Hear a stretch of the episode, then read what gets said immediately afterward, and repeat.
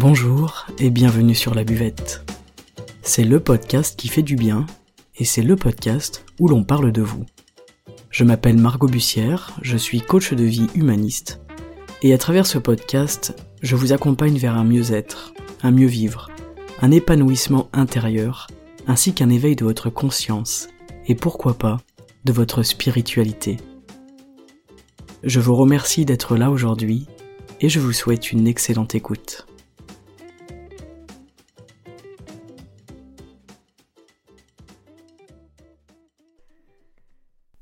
Salut les amis, bienvenue, on se retrouve aujourd'hui pour euh, un épisode autour de notre mission de vie, trouver sa mission de vie, trouver son ikigai peut-être, comme on dit en japonais. Je vous ai préparé un épisode sur euh, trois axes, en tout cas avec trois angles d'approche. Euh, donc écoutez, vous n'avez qu'à vous laisser guider par ma voix et je vais vous expliquer tout ça selon des points de vue différents. Donc déjà en début d'épisode, c'est toujours très intéressant de définir les termes de notre sujet. Euh, si on devait définir mission, eh bien, on trouverait que c'est une charge donnée à quelqu'un euh, d'aller accomplir quelque chose. Relativement simple. Et la notion de vie, euh, elle est aussi intéressante puisque c'est un ensemble sur un temps donné, un ensemble de choses que l'on va faire de la naissance à la mort. Mais ce qui est intéressant, c'est d'aller un peu plus loin dans ce terme de vie et de s'apercevoir qu'en fait le mot vie, eh bien, il vient du latin via, qui veut dire la voie, le chemin. Donc là, c'est vachement intéressant parce qu'on comprend que mission de vie, ce serait accomplir quelque chose sur notre chemin. Ça change la donne déjà. Euh, et ça nous explique un petit peu mieux ce que c'est mission de vie, parce que c'est un terme qu'on retrouve beaucoup dans le, développement personnel, etc. Et ça enlève le côté injonction. Hein. Il s'agit simplement d'accomplir quelque chose sur notre chemin. Voilà pour la définition des termes, qui nous met un petit peu les idées euh, au clair. Donc voilà, c'est une mission de vie, c'est accomplir quelque chose sur notre chemin. Donc c'est aussi rassurant de se dire que finalement c'est à la portée de tout le monde. Euh, notre mission de vie peut être aussi qu'elle évolue en même temps que nous. Hein, ça c'est une petite réflexion personnelle. Euh, on peut avoir plusieurs missions de vie peut-être. Dans la vie, on ne fait pas toujours la même chose, on ne fait pas toujours le même métier déjà, euh, on n'a pas toujours les mêmes activités. On n'occupe pas notre temps de la même manière tout au long de notre vie et c'est plutôt normal, c'est plutôt sain, parce que nous on évolue. Donc si j'évolue, il est logique que ma mission de vie elle évolue. La question c'est croit-on au hasard déjà par rapport à notre mission de vie et par rapport à notre vie tout court? Et une autre question que je trouve intéressante c'est est-ce que c'est nous qui trouvons notre mission de vie ou est-ce que c'est elle qui nous trouve? Pour la première approche on va parler de Maître Mong. Maître Mong c'est un maître taoïste qui est euh, entre autres vice-président de l'association taoïste de Chine, qui est directeur de l'Institut taoïste euh, à Beijing et formateur de tous les moines taoïstes de Chine. Voilà, entre autres, hein, il est également beaucoup d'autres choses. c'est un personnage assez extraordinaire. Lui, il nous dit, le ciel, quand il mène les gens, ne peut que les mener vers le bien et vers là où ils doivent aller. Alors qu'est-ce que ça veut dire? On parle ici de divinité, ce qui est très très important dans le Tao. Les divinités, donc ça va être le ciel, là en l'occurrence, qui représente la vérité complète et absolue, et c'est le ciel qui a sa propre volonté il existe vraiment selon lui la volonté céleste. Cette volonté céleste, elle s'oppose à notre volonté euh, humaine à nous. Hein. Donc ce qu'il faut faire selon lui pour être sûr d'être dans ce qui est juste, dans ce qu'il faut pour chaque homme, eh bien il faudrait sans aucun a priori écouter cette volonté du ciel. Il donne un exemple qui est intéressant, moi qui m'a pas mal parlé. Euh, il nous explique que s'il y a deux personnes qui sont voilà, deux bons amis, et que l'un veut entraîner l'autre vers le bien, en fait, si lui-même s'est trompé sur ce qui est bien, eh bien, il va l'entraîner dans un mauvais chemin. C'est pour ça que je vous dis souvent dans, les podcasts, j'essaye de le dire dans chaque épisode d'ailleurs, euh, tel sujet est abordé avec ma vision de la vie, à travers mon prisme, d'accord euh, À travers ce que j'ai compris du monde. Et il n'existe aucune vérité. En tout cas, aucune vérité qu'un être humain puisse prétendre détenir. C'est surtout ça qui est intéressant. Et lui, il nous dit ce n'est pas le cas pour le ciel. Maître Mong nous, nous dit vraiment que le ciel, euh, ne se trompe pas qu'on peut lui faire confiance. Et que si on a une voie à suivre, autant suivre celle qui est la plus pure et la plus sûre. Donc il nous invite à ne pas trop réfléchir, à ne pas trop se poser de questions. Nous on aime bien se poser des questions, euh, à pas trop poser de raisonnement, pour justement se rapprocher de notre cause, de notre mission sur cette terre. Selon lui, on a une cause, on a quelque chose pour lequel on est sur Terre, pour lequel on est né, et il compare ça à la maman qui, a un enfant. Donc c'est un exemple qui m'avait bien parlé également, je vais vous le partager. C'est la mère qui fait naître un enfant, elle s'en occupe et elle le nourrit. Et ce, de façon naturelle, sans se poser de questions par rapport à sa condition, par rapport à sa situation euh, familiale, financière, etc., sans se demander si elle doit ou non nourrir son enfant.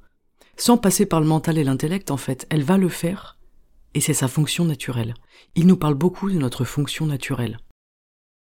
Donc évidemment, ça c'est un exemple pour faire comprendre le message qui est derrière. Notre vie ne se résume peut-être pas à avoir un enfant et à le nourrir, mais il y a cette notion que de façon naturelle je fais ce qui est juste, je fais ce qui est attendu naturellement de moi, sans me poser de questions, sans douter du fait que je devrais ou non le faire. Voilà, j'espère que vous comprenez et que vous suivez ce raisonnement.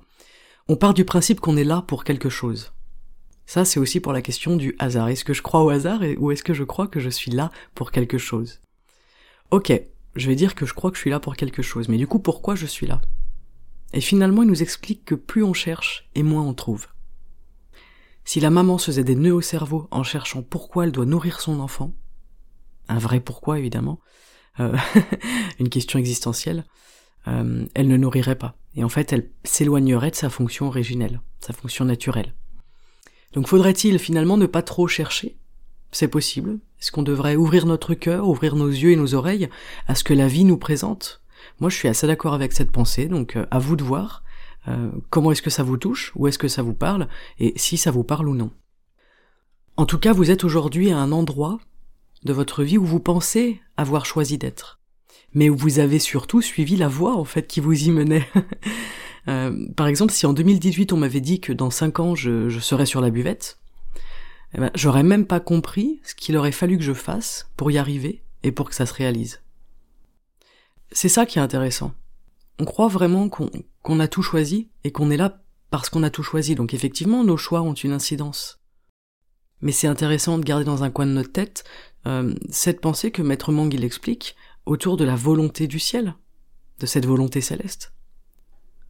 La pensée taoïste, elle nous explique que devant le ciel, justement, nous, en tant qu'être humain, on est humble et on est petit. Devant l'infini, devant la grandeur, je suis humble et petit parce que le ciel il agit à travers moi. C'est dur pour nous, occidentaux, de comprendre ça, de réaliser qu'on fonctionne avec beaucoup d'inconscience et que le ciel fonctionnerait à travers nous. Souvent on pense, par exemple, quand on fait des choses bien, que c'est nous qui avons fait les choses bien, donc notre ego il gonfle, et l'humilité, euh, elle diminue. Mais eux, ils nous expliquent qu'en fait c'est le ciel qui nous manipule. Et heureusement pour nous, parce qu'il nous pousse à faire des choses à peu près correctes. Donc le ciel, euh, il nous aide et il nous soutient en permanence. Et nous, on est confrontés aux peurs, aux doutes, mais lui, le ciel, il a la constance de toujours être présent, de nous soutenir, de nous faire confiance constamment. Ce qu'on appelle le ciel ici, vous l'appelez comme vous voulez. Les taoïstes appellent ça le ciel, moi je trouve ça assez chouette. Euh, j'ai pas forcément envie d'appeler ça Dieu, mais après chacun l'appelle comme il veut évidemment. On a tous nos croyances, et toutes nos croyances ont, euh, des raisons d'être et sont légitimes. Donc sentez-vous libre de remplacer des mots dans votre esprit euh, par d'autres mots si ça vous parle. Il y a aussi une autre notion qui est importante, qui est soulevée derrière tout ça, c'est qu'il y a une forte importance à ne pas tout savoir. Une importance capitale à lâcher prise, à accepter, à suivre le courant et à devenir finalement comme l'eau, euh, à suivre notre chemin, à se laisser aller, à se laisser avancer, toujours, toujours, toujours être en mouvement, mais être très alerte. L'eau, elle est vive, elle est alerte, elle est fluide, n'empêche que l'eau, elle passe partout. Et que rien ne l'arrête, et qu'elle fait preuve de persévérance, de constance et de fluidité. Les taoïstes nous disent que l'eau est sans blocage. Et dans une magnifique transition, on va passer à la vision de Lao Tse. Donc Lao Tse, il n'est plus à présenter, c'est le père fondateur du taoïsme, euh, qui était de l'époque de Socrate. Voilà, si ça vous aide un petit peu à, recontextualiser tout ça. Lao Tse, lui, il nous parle de l'eau justement, et il nous dit l'eau a l'air douce, mais c'est la plus puissante. Et en fait, c'est un petit peu ce que je vous disais juste avant, c'est l'eau, elle traverse tout. Hein, l'eau, elle crée de l'érosion sur des années qui va percer la roche. Et son énergie à l'eau, elle est très puissante. On ne peut pas la trancher, l'eau, on ne peut pas la casser, on ne peut pas la couper. Euh, l'eau, elle éteint le feu. C'est la force tranquille que rien n'arrête et qui suit son cours avec fluidité et avec une facilité déconcertante. Regardez un ruisseau. Que vous inspire l'écoulement délicat de l'eau qui surmonte tous les obstacles avec finesse, avec élégance et avec légèreté. C'est très intéressant, sa phrase L'eau a l'air douce, mais c'est la plus puissante. On n'est pas en train de dire qu'elle est puissante, on est en train de dire que c'est la plus puissante. Donc Lao Tzu, nous dit aussi, l'eau n'a pas de forme, elle s'adapte à toutes les formes. Là encore, on ramène ça à nous. On parle de souplesse et d'adaptation et c'est ça dont il s'agit à travers toutes ces métaphores. Et dans celle-ci, c'est nous devrions vivre ainsi, nous devrions être dans cette souplesse, dans cette adaptation. S'adapter, je trouve que c'est la plus belle qualité de l'être humain. Sa capacité incroyable à l'adaptation. Et en fait, quand vous regardez les choses, un petit peu avec du recul, quand je suis en capacité de m'adapter à n'importe quoi, mais finalement, je vis toujours bien les choses qui se présentent à moi. Plus rien ne me bloque, plus rien ne me crée de blocage, parce que je suis souple, je m'adapte profondément à l'intérieur, donc je n'ai plus de véritable obstacle. Ça c'est à méditer si ça vous parle. Moi c'est vraiment quelque chose qui me parle beaucoup, j'adore. Lao Tse nous disait également dans la vie, on doit vivre comme l'eau. Alors évidemment, ce n'est pas à prendre au pied de la lettre. Tout l'enseignement de la voie et de la vertu de Lao c'est c'est à comprendre avec subtilité, évidemment. Si vous comprenez que vous devez vivre comme l'eau, euh, vous allez aller dehors dans un canal, vous allez vous dire ok, elle est complètement folle cette nana, et vous allez quitter le podcast, à juste titre. Mais non, on va plus loin. On cherche la subtilité et on cherche la force du message.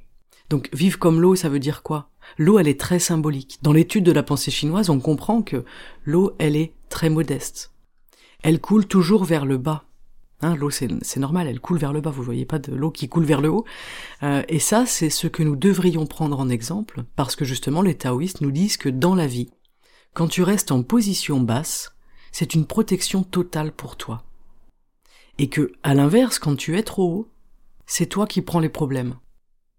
Donc c'est important de cultiver cette humilité à l'intérieur de nous. Peu importe notre fameuse mission de vie, peu importe si nous avons un grand destin, il sera doublement intéressant de cultiver l'humilité et de se placer toujours en dessous de l'autre. Alors ça ne veut pas dire que je vaux moins que l'autre. D'accord? Ça veut dire que je me mets au service de l'autre. Il n'est absolument pas question ici de se déprécier. Il est question de ne pas écraser l'autre, de ne pas se placer et de ne pas se croire au-dessus de l'autre et peu importe qui. Et c'est pas toujours facile. On comprend aussi qu'en se plaçant au-dessus des autres, on s'expose au danger. Donc il faut rester bas. Rester bas sera une protection nécessaire pour avancer dans la quiétude et justement pour pouvoir remplir notre mission de vie. Toute cette question d'humilité, elle est extrêmement présente chez Lao Tzu dans la pensée taoïste, mais également dans la pensée chinoise. Je ferai peut-être un épisode sur l'humilité, ça pourrait être intéressant. Donc les taoïstes nous disent aussi que l'eau est pleine d'énergie, qu'il y a beaucoup beaucoup de réserves d'énergie dans l'eau, donc l'eau est très basse, mais elle est très puissante et elle est très importante. Et en fait, on comprend que être bas ne veut pas dire être impuissant. C'est intéressant de faire le, le distinguo entre les deux. Donc ça, ce sont des concepts qui ne nous sont pas très familiers, je vous l'accorde. Pourtant, ils sont extrêmement importants dans cette philosophie. Et moi-même, je les trouve plutôt sensés. Je pense que si vous prenez quelques minutes pour y réfléchir, ça fera du sens en vous. En fait, c'est ça qui est intéressant, ça nous amène à réfléchir. Comment est-ce que moi je suis positionné dans la vie? Est-ce que je suis de l'eau ou est-ce que je suis du feu? Est-ce que je brûle tout sur mon passage? Ou est-ce que je suis de l'eau qui est basse, qui coule tranquillement, qui fait sa route en fait, qui fait son chemin sans embêter personne, en esquivant les obstacles et en restant bas?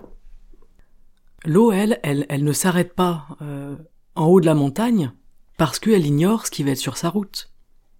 L'eau, elle suit son cours. Et la vie suit son cours. Si la vie suit son cours comme l'eau suit son cours, alors nous soyons l'eau qui suit le chemin, sans se poser de questions, euh, en appréhendant chaque terrain le moment venu, de la manière la plus fluide et la plus douce possible. Alors, en parlant de fluidité, je voulais aussi vous partager quelque chose. Euh, personnellement, je n'avais pas pleinement intégré la notion de fluidité avant de faire du Qigong. Je vous parle souvent du Qigong, hein, c'est peut-être un petit peu redondant, mais ma foi c'est important. Euh, et là, j'ai pris une claque parce que j'ai compris ce que c'était la fluidité. Et j'ai surtout compris qu'en fait, j'en manquais terriblement. Donc, je pratique. Je pratique plusieurs fois par semaine. Je pratique cet art pour amener de la fluidité dans mon corps et dans mon esprit. Alors le Qigong, on se dit ouais, euh, j'ai fait un cours, c'est cool, c'était super sympa. Ok, je rentre chez moi. Mais en fait, les répercussions, elles sont aussi sur notre vie, sur notre manière de voir la vie, sur notre manière d'utiliser notre corps, de nous déplacer. C'est inconscient tout ça. D'autant plus quand vous avez un instructeur qui vous apporte du sens dans cette pratique, alors là je vous assure que ça change un tas de choses chez vous. Et ça ouvre, ça ouvre à un monde différent. Où tout a un sens et où le corps reprend sa réelle importance de maison de l'âme. Je sais qu'il y a des auditeurs et des auditrices du podcast qui font du Qigong avec moi, et je serais vraiment intéressé de, d'entendre ce qu'ils en pensent aussi, et ce qu'ils ont ressenti comme moi, cet apport de fluidité, cet apport de sens, et qu'est-ce que ça a changé pour ces personnes-là? Donc également pour les gens qui ne sont pas en cours avec moi évidemment, ceux qui pratiquent, n'hésitez pas à partager. Voilà, c'est toujours enrichissant d'avoir un petit peu les expériences de tout le monde. En troisième et dernier point, évidemment, je ne pouvais pas vous parler de, de la mission de vie sans vous parler de l'ikigai. Pourquoi? Parce que trouver sa raison d'être, c'est une cause qui est partagée par tous les êtres humains sur cette terre, euh, et avoir le sentiment de ne pas trouver cette raison d'être, c'est extrêmement anxiogène, ça peut être source de tristesse, d'une tristesse inexplicable parfois. Personne n'a envie d'errer sans but sur cette terre, sur son chemin.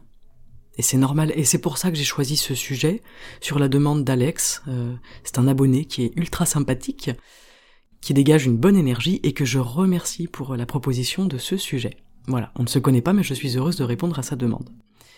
Donc l'ikigai c'est quoi? On va faire une petite définition. Euh, ikigai ça veut dire sens de la vie.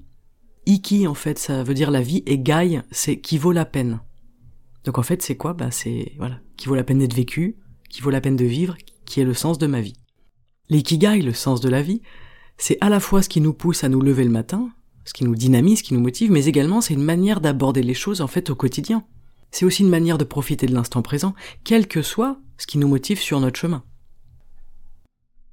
Donc l'ikigai, ça se présente sous, forme d'un schéma. Je vais vous le mettre euh, à disposition, ce schéma.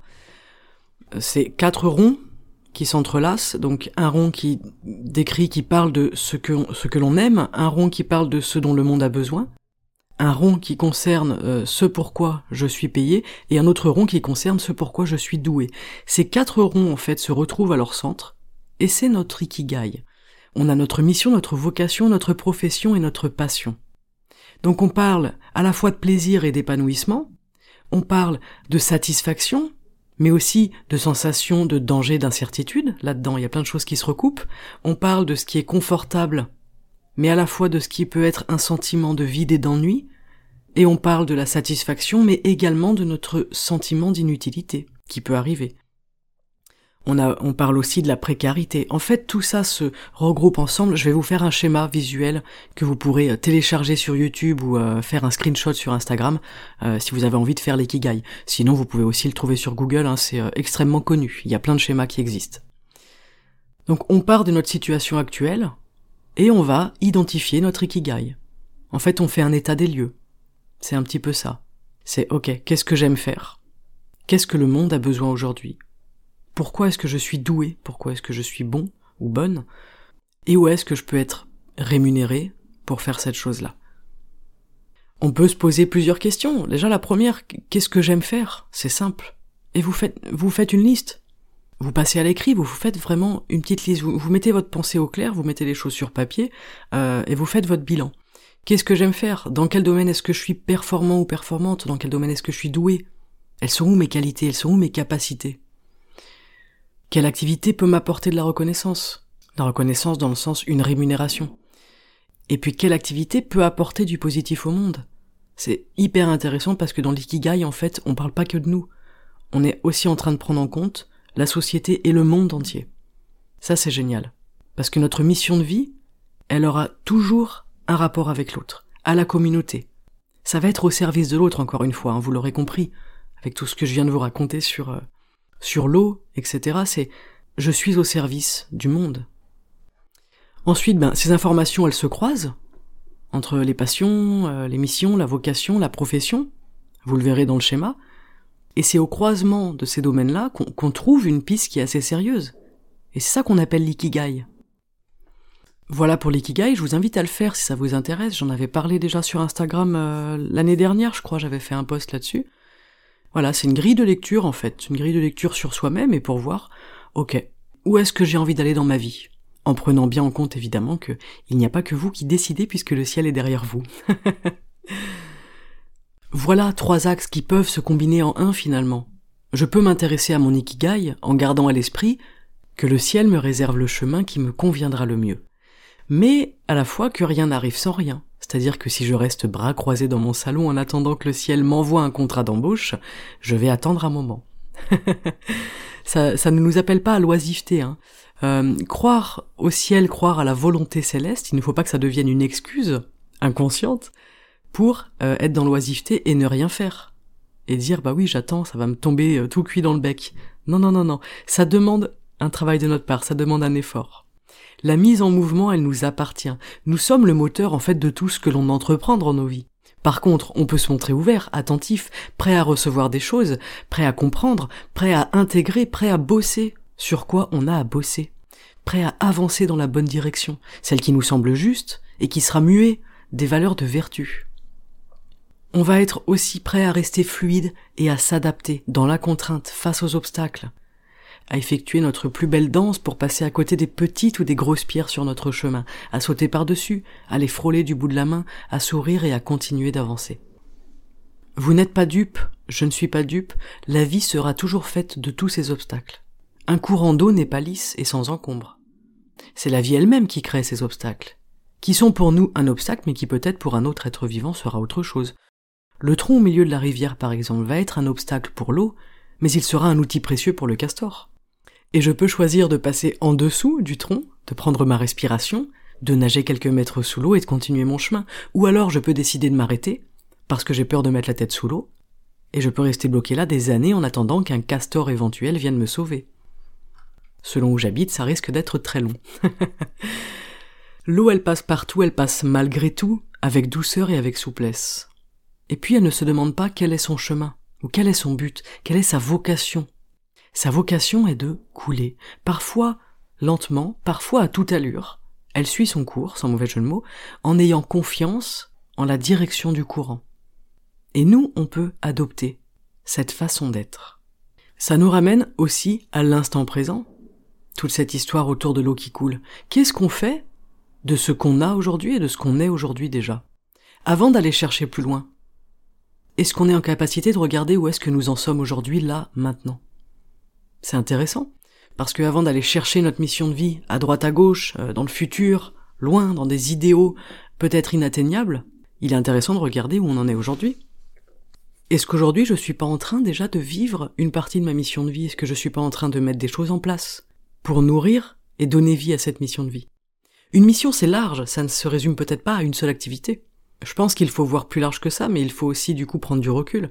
Peut-on vraiment savoir ce qu'est notre mission de vie avant de l'avoir vécue? Je vous le disais tout à l'heure, si il y a cinq ans on m'avait dit que j'aurais ce podcast, est-ce que j'y aurais cru déjà? Je ne sais pas. J'aurais, certainement pas compris le sens de ça. Parce qu'en fait, on ne peut pas savoir et voir notre mission de vie avant de l'avoir vécu finalement. Je sais pas, c'est une, euh, c'est une question ouverte, je vous laisse euh, à vos réflexions. Moi en tout cas, je vois ça comme un, patchwork. Vous savez, on associe plein de morceaux de tissu qui n'ont rien à faire ensemble, qui servent à rien séparément, et on obtient une couverture fonctionnelle. On obtient quelque chose d'utile, qui a pris notre fonction justement grâce à cette union, à ce rassemblement. On a mis les pièces du puzzle ensemble, et ça donne un résultat. Peut-être que notre vie c'est ça aussi. Je vais faire telle, telle, telle, telle chose, et je vais me rendre compte, à 50, 60 ans, peut-être, peut-être avant, peut-être plus tard, que tout ça constitue ma mission de vie. Ah oui, effectivement, je me rends compte qu'en fait, dans tout ce que j'ai fait, j'ai été dans l'enseignement, par exemple ah, je me rends compte que dans tout ce que j'ai fait, j'ai été dans euh, le soin à l'autre. Dans tout ce que j'ai fait, je me suis occupé d'enfants finalement. Vous voyez? En fait, ça, peut être très très large. Moi, je n'ai que 30 ans, je ne peux pas prétendre euh, savoir ma mission de vie et connaître ma mission de vie, mais je me rends compte que dans tous les boulots que j'ai fait depuis que j'ai 16 ans, je travaille dans l'humain, je travaille au contact des gens. Et là, j'ai une petite idée de me dire, ok, peut-être que euh, je me dirige lentement mais sûrement vers quelque chose qui appelle euh, aux autres, à la communauté, à l'être humain, au lien, tout ça.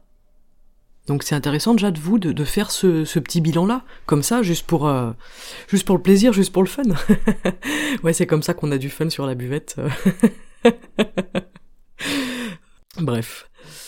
quand on croit ne, ne pas avoir de mission de vie, je pense que c'est là qu'il faut continuer. C'est là qu'il ne faut pas s'arrêter de faire ce que l'on fait. C'est là où il faut pas tomber dans ce piège de se dire, ben, moi ce que je fais c'est pas une mission de vie quoi. Ou alors ma mission de vie elle est impossible.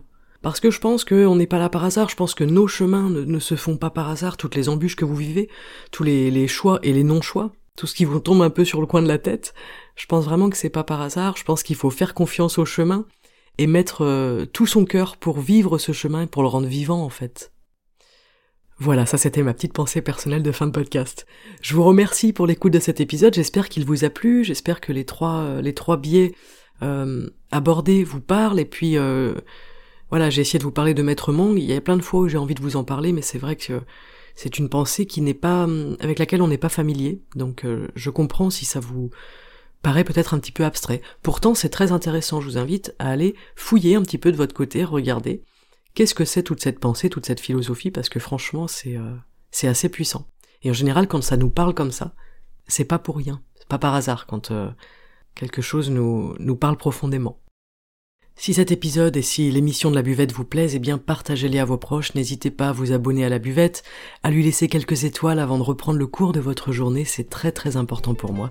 Je vous souhaite une excellente journée et je vous invite peut-être à garder en tête qu'il est bien possible que vous soyez exactement là où vous devez être aujourd'hui. Levez les yeux, le ciel s'occupe de tout. À très bientôt sur la buvette. Ciao